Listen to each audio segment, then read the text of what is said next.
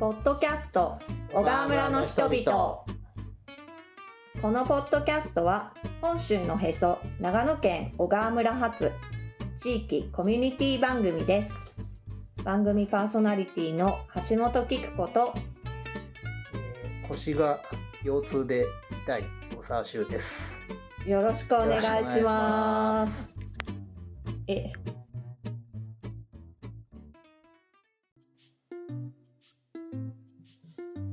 しゅうさん腰痛が痛い？腰が腰痛で痛いんです。腰が腰痛で痛い。あれ？なんか変じゃない？まああの腰がうん。腰痛で痛い。まあ腰痛です。はい。原因ははっきりしてて、うん。最近あのキノコのえっ、と椎茸のうん原木の駒打ちっていう作業をしてて、ちょっとキノコをね今年から始める。始める、ううん。ん、ことにそんなに大規模ではないんだけど、うん。まあでも仕事になるぐらいな感じで、であの今までもう何十年もやってる大西さんってキノコやってる方がいて、うんあの引退するんでうん。で声をかけてもう設備とかさえー全部揃ってるから終わりにしちゃうのはねそのもったいないから声をかけていただいて、うん。何年前だったかな？もう78年前にもねなんか一回そういう話をなんかあのさんにちょっと僕の方からねしたことがあったんだけど、うんまあその時はちょっと形にはならなかったんだけど、うんうんなんか今回また巡り巡っ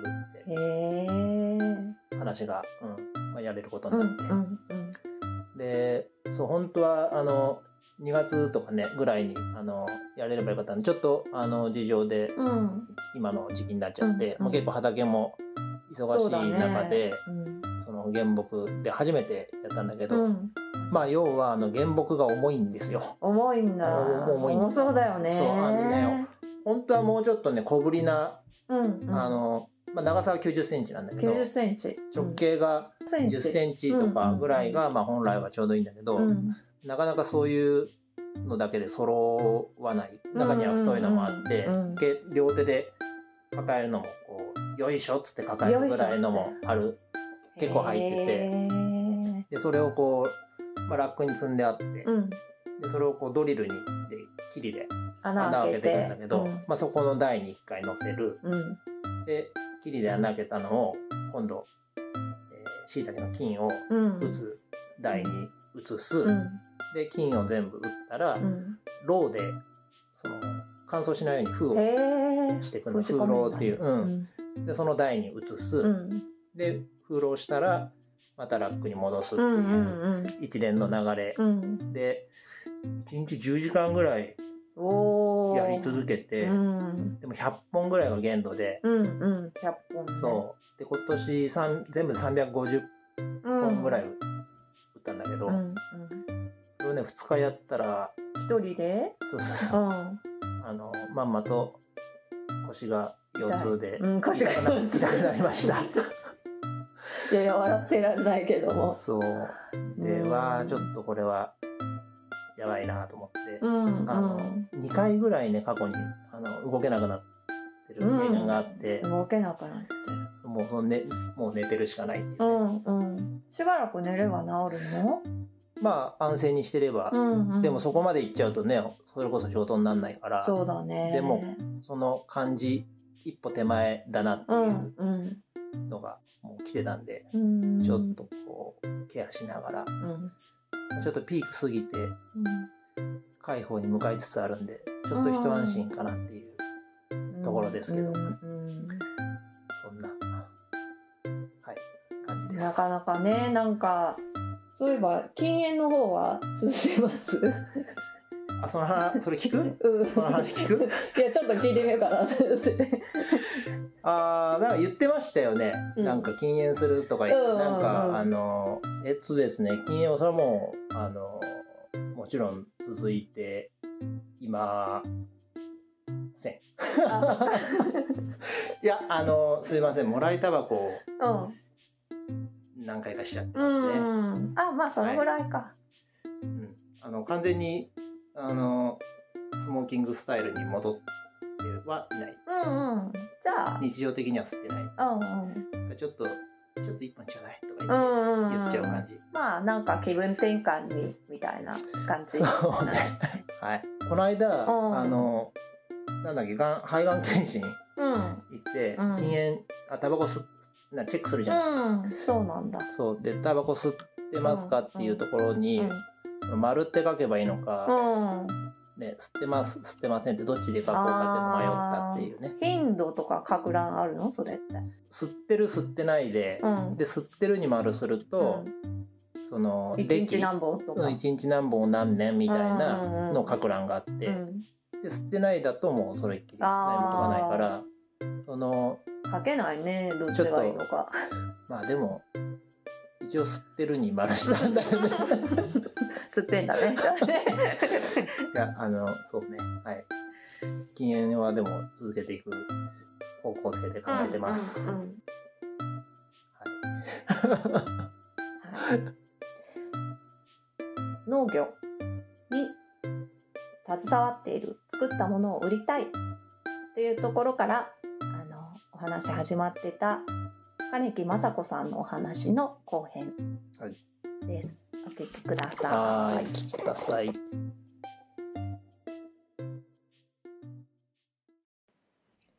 あの今野の花の立ち上げからのお話中心に前編で伺ってきたんですけど、あのいただいた名刺にね、長野県農村生活マイスターっていう風にあの入ってるんですけど、これってどういうのなんですかね。これはね、はい。県が、はい。あの地域のリーダーを育てようっていうことで、うんうん。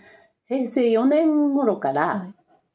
あの1年に何人ぐらいかな。年間5回ぐらいだったと思うんですけども、いろんなお勉強させてさせてもらって、はい。それであの、まあ、地域を活性化っていうかね。盛り上げる。えーあの盛り上げるっていう人を育てようってうんうんいうことで始めていただいて、私は平成8年だったんですけども、何人ぐらいだろう？30人ぐらいかな。なあの目標とすれば県の目標とすれば、えっと、500人ぐらい育てたいっていうことで、うん県全体で。はい。うん。でえ今はもっと人数多くなってるんですけども、うん。まあ75歳ぐらいをめどに、うん。えーなんていうかな、うんやめていくっていうかね、大体年齢も年齢だから、えーやめられるような形にしてね。。うん。うん。具体的にはどういうそのことをマイスターとして。やってるん。ですかね、だから、まあ、私た私たちがこの、す生活改善グループ中心に、うん。あの、山菜町を立ち上げたでしょ、うん。はいそういうような、それいろいろ加工場を立ち上げた人もいるし、うんっていうようなうん喧嘩でね、うんいろんなまあ何を立ち上げるってことでなくても、うん。地域の中心的な存在になれればっていう気持ちで県は育ててくれたんですよね。ね。でやっぱりこれはなかなか浸透しなくてね、うん。マイスターですって言って県知事のあのあれをもらうんですよ、証明書みたいの。うん。だけど一応まあ村へもこういうものいただきました。ってはい。こういうふうに言ったりしてもね、これは何ですかっていうようなぐらいでなかなかね、うん。その浸透はしてないんですけど、うん。あの地区それは場所に地区によってね、はい。すごくあの存在価値のあるっていう場所もありました話聞けば、うん。あの何やるにもマイスター中心でっていうようなね、うんでそれこそあの生活改善グループのお話するとね、はい。本当にほら昔は生活改善ですよ。あの、えー、と結婚してもうん。嫁さんはもう何の権限もないし、うん。お給料もらうわけじゃないし、うん。ね、ただ家事やって、うん。まあ農業者ですけどもね、うん農業やってっていうぐらいのひあの立場でしかなかったけど例えばそれが養子縁組してね、財産も分けてもらえるとかあのそういう、えー、となんか家族経営協定っていうようなことも進めたんですよ。じゃあ主にこうなんか女性のまあ地位向上ですよね。いうのをうん。結構大きな目的としてる。そうです。もうだから大きな農家なんかそれですごいもう喜んでましたよ。あの奥さん方は。うん。養子縁組もしました。家族経営協定でこあのそのうちそのうちで好きなことを決めればいいんだけども、うんうんあの仕事の分担とかね、うんお給料はもちろんっうんうんていうようなことを決めたことでうんとあの生きがいにもなったりね、うん。あの後を継ぐ人たちもそういうものをことをあの後継ぎが来れば今度は後継ぎと若い人たちと協定結んでっていうの、一応だから毎年家族系協定なんかはあの見直すんです。うんで私たちもあの何年か前ぐらいまでは農業委員会巻き込んでね小川村でもやったんですよ。はいはいはい。うんじゃあそういうなんか指導とかも金木さんはそのできるっていう。まあできないです。あ。できない。自信がないです生活マイそのそう農村生活マイスターの大きな枠組みの中にはそういうことも入ってるそうですそうです。で農業員になりましょうとかね。ああなるほどね。はいはい。で頼まれたら引き受けましょうとかね。これも女女性の方限定なの？っていうわけではないですか？えっとマイスターは女性だけでしたね。そうなんですね。はいはいへうんうんやっぱり農村生活マイスターのそうやっぱり女性の活躍とかそういったことをやっぱ目的としてるっていう。そうですね。うんだからそれがあってこういろんなとこで加工所ができたりとかはいうんうんうんね直売所ができたりっていうのは案外女性が先頭に立ってますよね。うんでなんかこれ聞いてる人がなんかこうこういうことをやってみたいんだけどって言ったら金木さんに相談に行けばいいと。あまあそう。そんなことはないかもしれませんが。私がこうやってきたんですぐらいの話はできますうんね。いやでもすごい参考になることがありそううんな気がしますけどね。うんでも一番私が思うのはね、うん。あの思いだと思うの。はい。本当にね、あのこうしたいっていう思いをね、うん。じゃあどうすればそういうふうにできるかなっていうふうに少しこうぐ具体的にね、うんそのい一度に大きなことはできないけどね、うん。私が例えば自分で物を売りたいと思った時に、じゃああの昔は長野の城山とかうん。あのビッグハットなんかでイベントがある時はねええ。村へお話が来てうん。で誘誘われると、うん。もう喜んで行って、うん。あの何でも持ってってね、はい。うんでそんなこともいっぱいしてきましたよ。うん。であのお盆のお花市なんかは長野の中央通り歩行者天国にして、あはいはい。うん。もうそれは何年も行きました。あそうなんだ。そうなんです。小川村のグループで行ってたんですか？それは私個人で。あそうなんだ。だ。あれすごいですよね、お花市ね。お花市ずっとね、中央通りうん。歩行者天国でね、うん。で自分でもうあの花はずっと作ってたから、うん。農家でね、うん。だからあの売れる花お盆の花をね、うんうん。花束にして、うん。家族それは家族労働で、うん。金木さんって、その、おお嫁に来たんですよね？そうそうそうそう。あ小川村のご出身ではないんですか？小川村ねなんです、はい。うちもすぐそばなんです。あうん。どこからどこに？だからうちは、うん。あの法事っていうところで。法事から法事に？そうそうそう。法事から法事そうそう。そうすぐそばなんです、法事っていうのはあの前回ね前前々回か松本隆さんと高彦さんの、が渦巻っていうところで、その上の集落。そうですそうです、あの渦巻までは割と緩やかなん。だけど一気にあそこぐん。と上がってねそうそう標高もぐん。とでロマン界抜けられますからねうん。うん。もう1000近い1000メーター近い1000まではないですえか1000っていうとロマンカになるから、うん。私たちが750あ750ぐらいぐらいかな、うん。うん。渦巻で多分500 600ぐらいあるのかな。600くらいあるかね、うん。結構ぐっと上がったところですよね。そうそう。うんうんそっか、じゃあそこで、あの、生まれてっていうか、法事で、法事ずっと暮らして、そう。あ、じゃあ、暮らしぶりはずっと変わらない感じですかね。そうですうんね、あの食べてきたものはね。うんうんうん。同じ。畑も、ご実家も畑やってて、そうですお嫁に来ねたうちも畑やっててみたいな。そうそう。それでもう私結婚した時はもう主人の親は年してたからね、うんうんもう介護もあったしだからあもう勤めもできないし、うん。うん、あの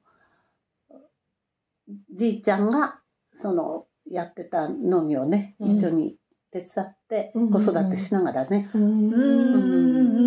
お子さんは何人いたんですか？4人です。うんあ、4人 !4 人もいたんだそうなんです。そっかまあ、で、ほら、うん。渦巻きにいて分かるように、うん私たちとこでしょ、うんだから本当に学校へ出すのは大変でしたよ。あの、送り迎えがね。うん、ど、どこへ行ってたんですか？え学校。これ、これは高小川小学校そうそうそうそうそうそうそう。あ、そうなんだ。で、小学校の時は、そう、うんうん小学校の時は、生徒側にバスがあるからいいんだけどね。うんうんうん。もう、あの、高校生ぐらいになると送り迎え。あー中学だってね、部活があったりすると。うん、ね結構ですよね。そう、結構。そっか。あ、じゃあもう、4人育てられて、はい。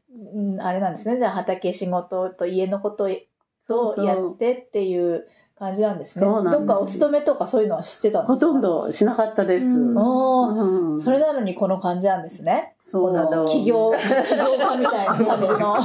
ね、起業家すごいやり手の、ね、全然やり手じゃない。どっか抜けてるから。子育てがちょっと一段落したぐらいの感じで、じゃあ331。そうですね。タイミングえー、そうですね。下の子供たちが、一番下がまだうちにいる頃でしたね。うんこう体がやっぱり自由になれば、うんやりたいこともできるなっていうう。んいやー、4人もいればね、もうこの暮らしから抜けられないかという思いがあるあった。うん。んですよ。本当ですよね。うん、いつになったら、ねえ、だってもう私の時代でね、うん。本当にうちであそのお百姓やったりしてる人は2人しかいなかった。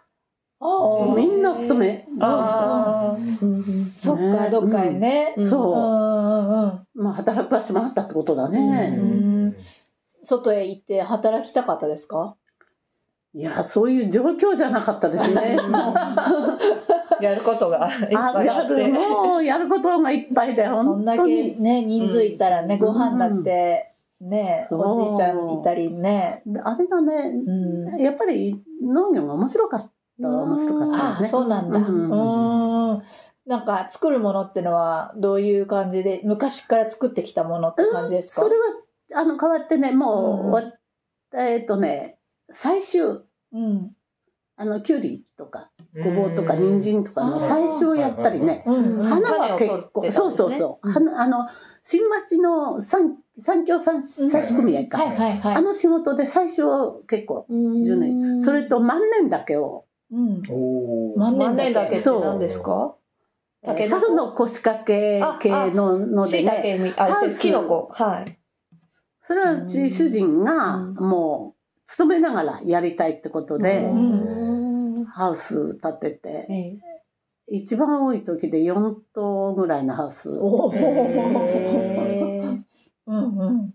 18メーターのハウス4棟ぐらいでうね、ん。うん。あの木も自分で切ってね、うんへあーそ後半はね農協がそれを請け負って、まあ、そこの農協で働きあの食金とかそういうことはねうん。切ったり食あの袋詰めしたり食金とかっていうのは農協の仕事としてそれはあの冬仕事にねうん。ちょっと働きに行ったりしたんだけど、うん。万年だけやってそれで花を作ってっていうような。ことで結構、うん。うん、やってたんですね。やったんです。うん。あ、そうだったんだ。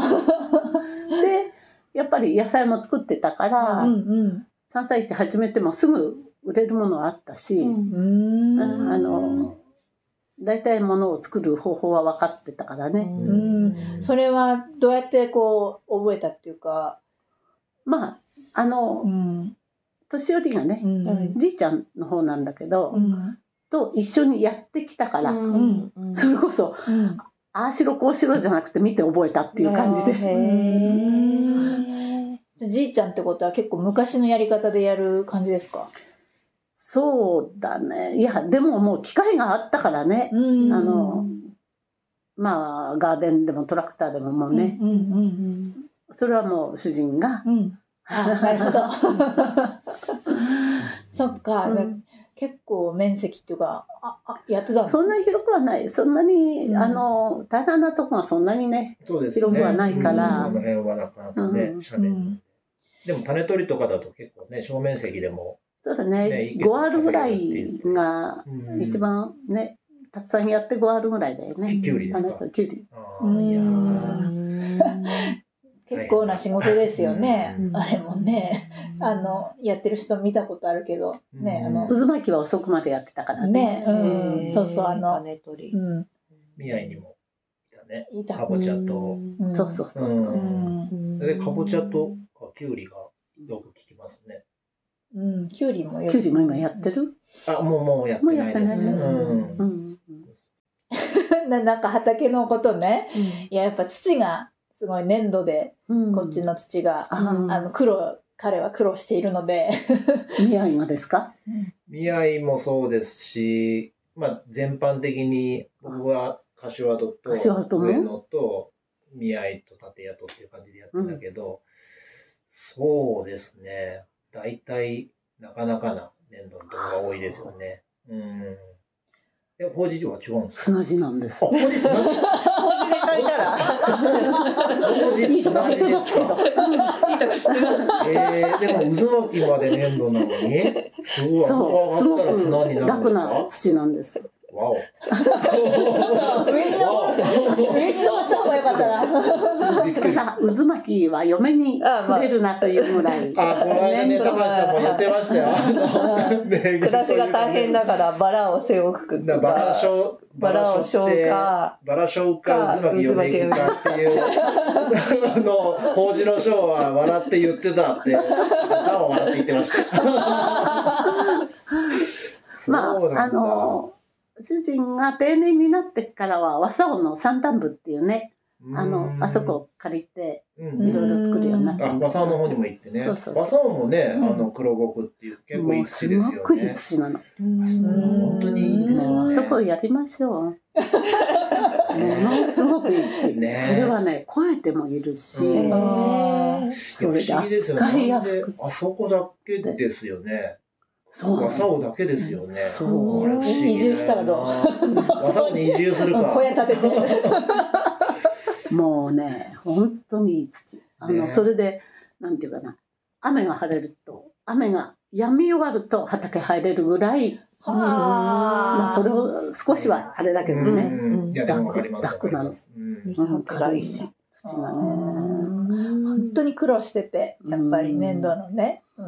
ねそれだけでもう作ったものはいいっていうよね粘土の方がね。うん、でもそうですね。で物にならないっていうね。なかなかやっぱり、うん、うん。難しさは感じてますね。うん。うん。いやなんかだからねいい解決法があるかなと思って今聞いてみたらそもそもの土が違ったっていう、麹が砂だとは知らなかったですね。うん。うん初めて知りました。うん。少しはね少しはあの粘るとこもあるけどうん。大したことない、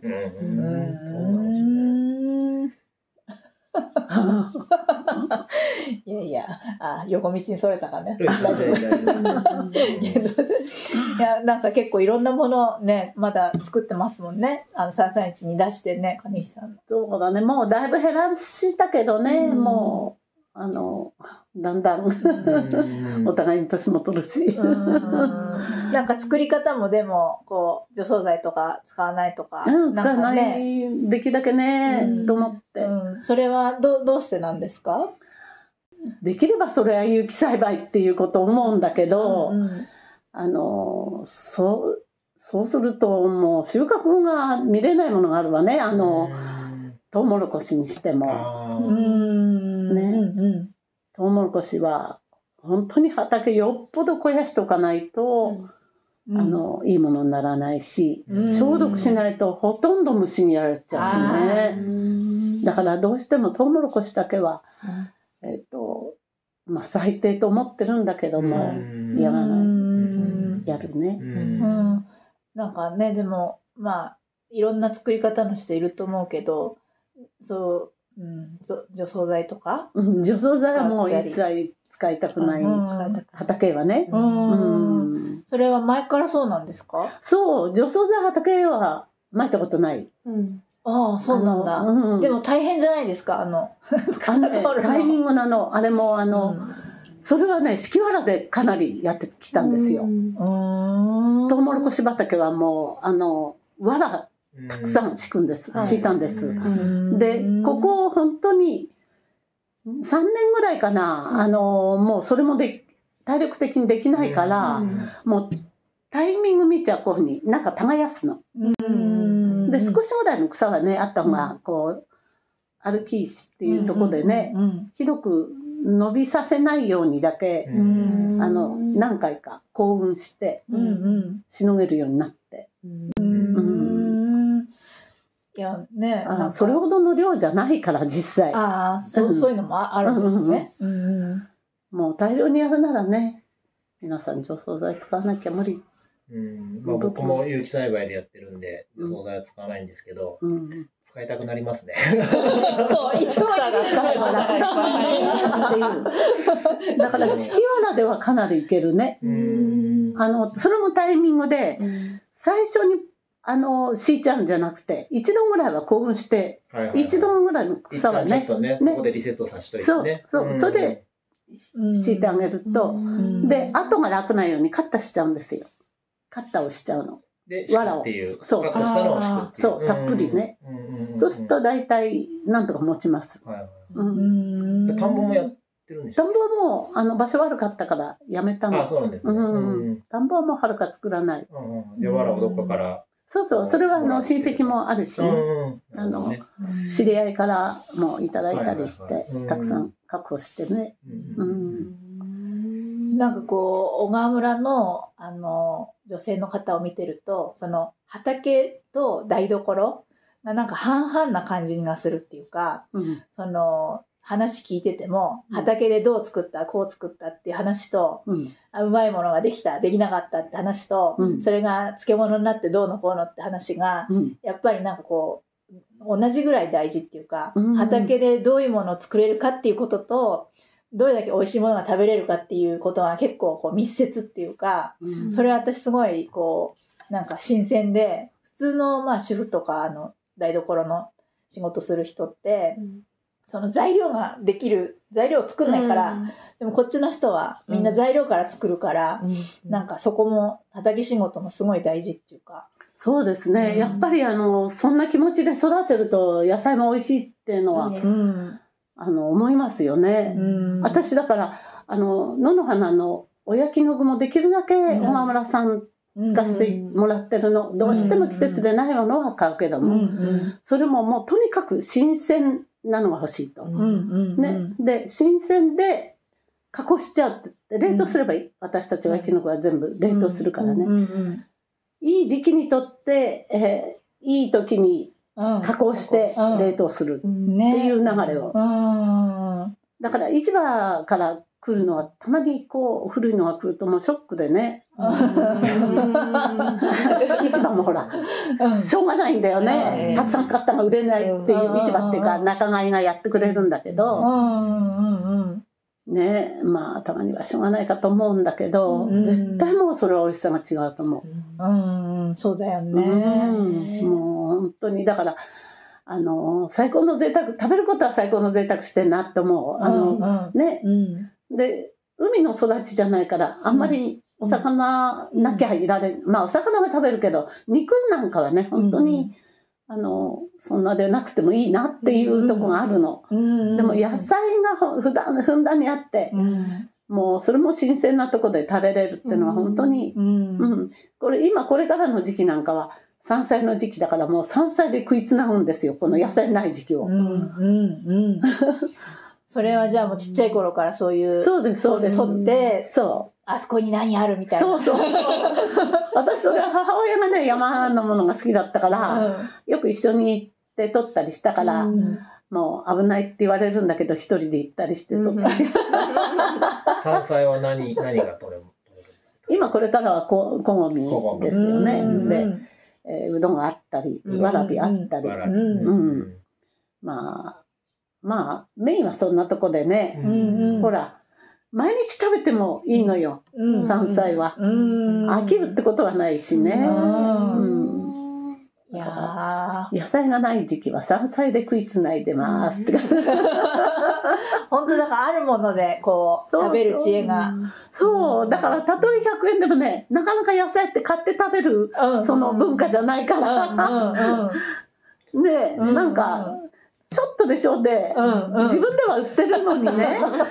買うとちょっとでしょもうなんかそうですよね。ねそそこのギャップありますよね。なんかこう、ズッキーニ1本売ってても、うん。普段ね、うちが食べるときって平気で3本4本1回の料理に、うん。やっぱ作ってるから、えでもこれやっぱ買うってなると、そんなに買わないよなって思っちゃうし、うん。ねだからそのやっぱ作ってると、本当にもう気兼ねなく野菜が食べれる喜びはすごい大きいですよね。ねうん。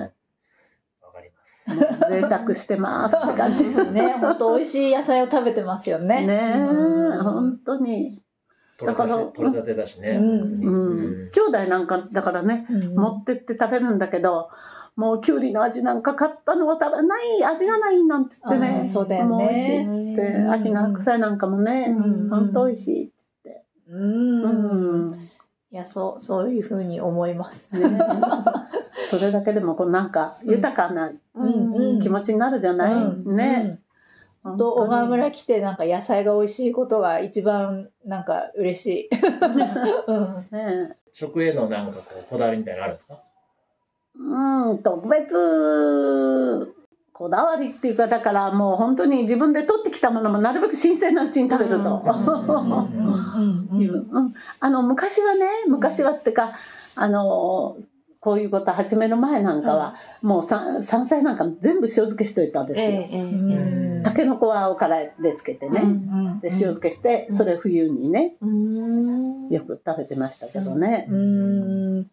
あの結構時代をこうずーっとあの見ると、うん。まあ若かった頃とかはその今みたいな時代と違ってこう買い物とかもねあんまりい行かなかったとかう、ん。なんかその本当にあの法事のあのところでこう完結するようななんか時代だったのかなってちょっと今想像したんですけど、まあ肉やうん、魚や卵は買わなくちゃいられないね。昔はでも完結してたかもしれないね、うさぎなんか食べるために買ったっていうしね。あー。うさぎ鳥鳥もそうですよね、うんうんうん上卵を取ってその後はうん。きっと食べたんだろうし、ううんん。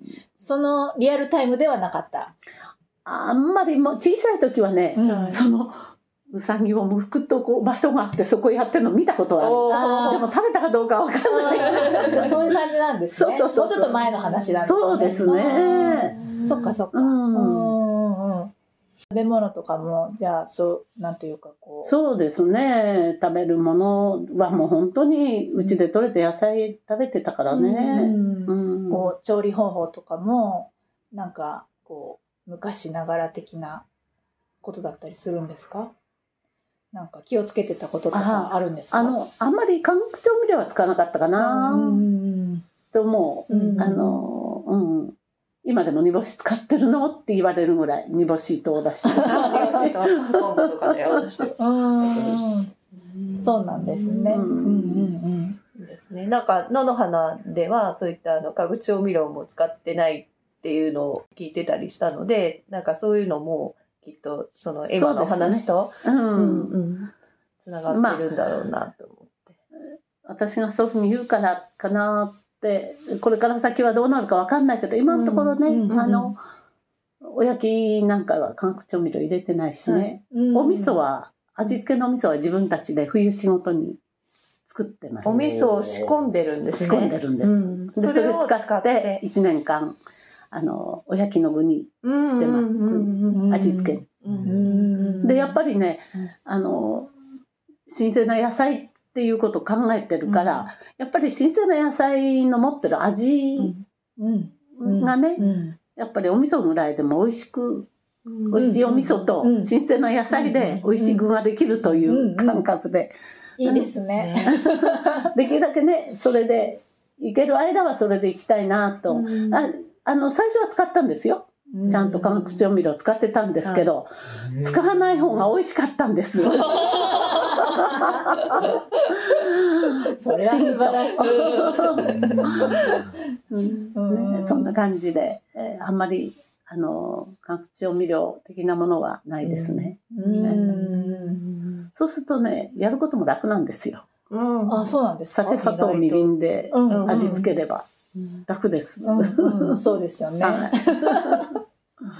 あ土地のあるものを新鮮なうちにシンプルな、ね、味付けでっていう。ねいやー。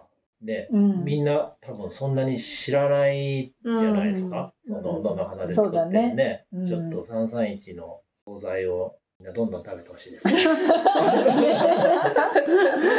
それでもうね、うん。午後も、毎日午後も仕事ができるようにね。そうですね、うん。普通のお勤めの人たちみたいに5時までしっかりは働けませんって言われるんです。あの大変だから。やってるから。ね。3時4時に終わるぐらいで、うんそのやらせてもらえばっていうね、今現在も募集してるんですか？とそうですね。まあ募集っていうか働けそうな人がいれば声をかける程度でね、うん。大募集っていうことでもないんですけど、うんねいつもこうアンテナと目を光らせて、うんうんうんうん。なんかここれからこうやってみたいこととね、かあって、私もそれ伺いなんかあったたい。えりするのかなって。うーんもう少しねだからもう少し商品が増えてもいいかなって思うんですよね。今ほらあのまあひ人がもっと来てくれればねうんもっといろいろややればだけど今このぐらいだとこのぐらいかなっていうやり方してるんだけどね、うんあの今惣菜がほらスーパー行ってもすごいでしょ。うんうん。はい。ね、何かこうそういうことでこう喜んでくれる人がいれば、うん。もう少し商品惣菜系のもので増やして、うんうん夕ご飯になるわとかね、うん。ね。夕ご飯夕ご飯欲しいな。そうね、忙しい時とかお惣菜ね、うん。助かるよね。うん。やっぱ野菜の美味しい惣菜って、うんうんなかなかね、お目にかからないので。なるほど。うん。あの少し前はね少し前ってかだいぶ前になるんだけどあのはい。看護師大根あるでしょ、うんこう丸く干し、うんうん。あれを煮た煮物を出したことがあるの。うんうんうん。お美味しそう。美味しいんですよ美味しいんですけどねそれは見つけられなかったな。ちょっと予告。なんかそんなようなもんでもね、うんうんあって喜ばれれば、うん。いいですね。ちょっとまあちょっとコロナがあったからなんかいろいろ読めなくなっちゃってねうんお客さんお客さんのあれがね、うんそうですよね。ちょっと難しい。まあ、こっちもいろいろだ出して試してみればいいんだろうけども、うんうんちょっともうちょっとね、落ち着いて、えー 読めれば、、はいろいろやってみたいかなと思います。はいはい今日はあの331のお惣菜コーナーを皆さんぜひ注目して、これからが楽しみ。これからも。あ、そうだね。どんなところですかね。うんはいじゃあ今日ははい、ありがとうございました。どうもありがとうございまし。たよろしくお願いいたします。ありがとうございました金木さんにいろいろお話伺ったんですけど、あやちゃはい。んどう？いやーなんかあのー金木さんってその、三三市場だったり、うん。野の花だったりの、うん。こうもうなんというか、うん、上の人というか、んうん顔というか、うん。そうね。そういう感じしか私イメージが今までなかったんですけど、うん。話今聞いてみると、うんその一生産者からスタートしているっていうか、自分の作ったものをこう売りたいっていうところからこうスタートしてるのがすごい新鮮で、うん。しかもその頃のこう仲間うん。もきっとこう熱い思いの人たちがこう何人かいてそこからこうスタートしたっていうこう知られざる 小川村の、うん。うん、様子というか、うん。を知れてすごい面白かったです。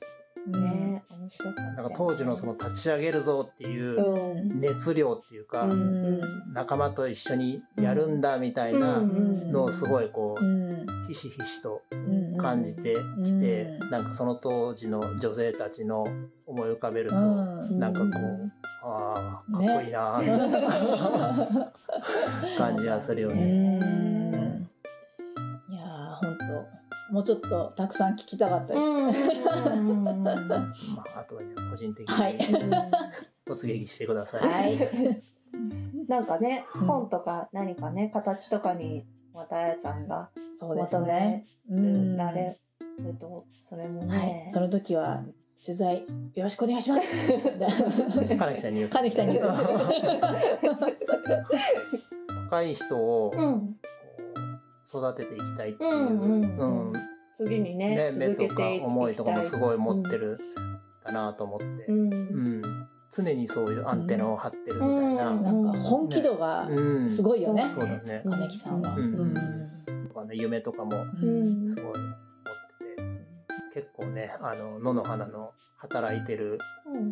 様子とかビシッとビシッとなんかね仕事仕事にやるぞみたいなちょっと働けないまあそういう面もあるしねなんかはちょっとダメだっていう。私もちょっと断られちゃう、でもなんかそのいやすごいいいなと思って、うんうんうん。こう仕事うをんビシッとやるんだみたいな、あの感じが。尊敬できるよね、うんうんあの立ち上げの時のあのパイプハウスからスタートしたっていうのもすごいあれうん。写真とか残ってたら見たいなと思あったんだけどーそうだよね。写真ないって言ってたかな、うんね。うん。いやなんかそういうもう今はねうちらはあの立派な形しかうん知らないけどやっぱ立ち上げはそういうふうにいろんなところで苦労したりうん。しながらでもずっと続けてきてるっていうね僕も一生産者としてうんうん331にもっと積極的にお関わっていきたいなと、いいですね。なんか気持ちが変わるよねでもね、うん。こういう話聞くとね、ねううん。んはい、今回は金木雅子さんのお話伺いました。次回は6月ですね。次回もお楽しみに。はーい。さよなありがとうございます。らバイバイ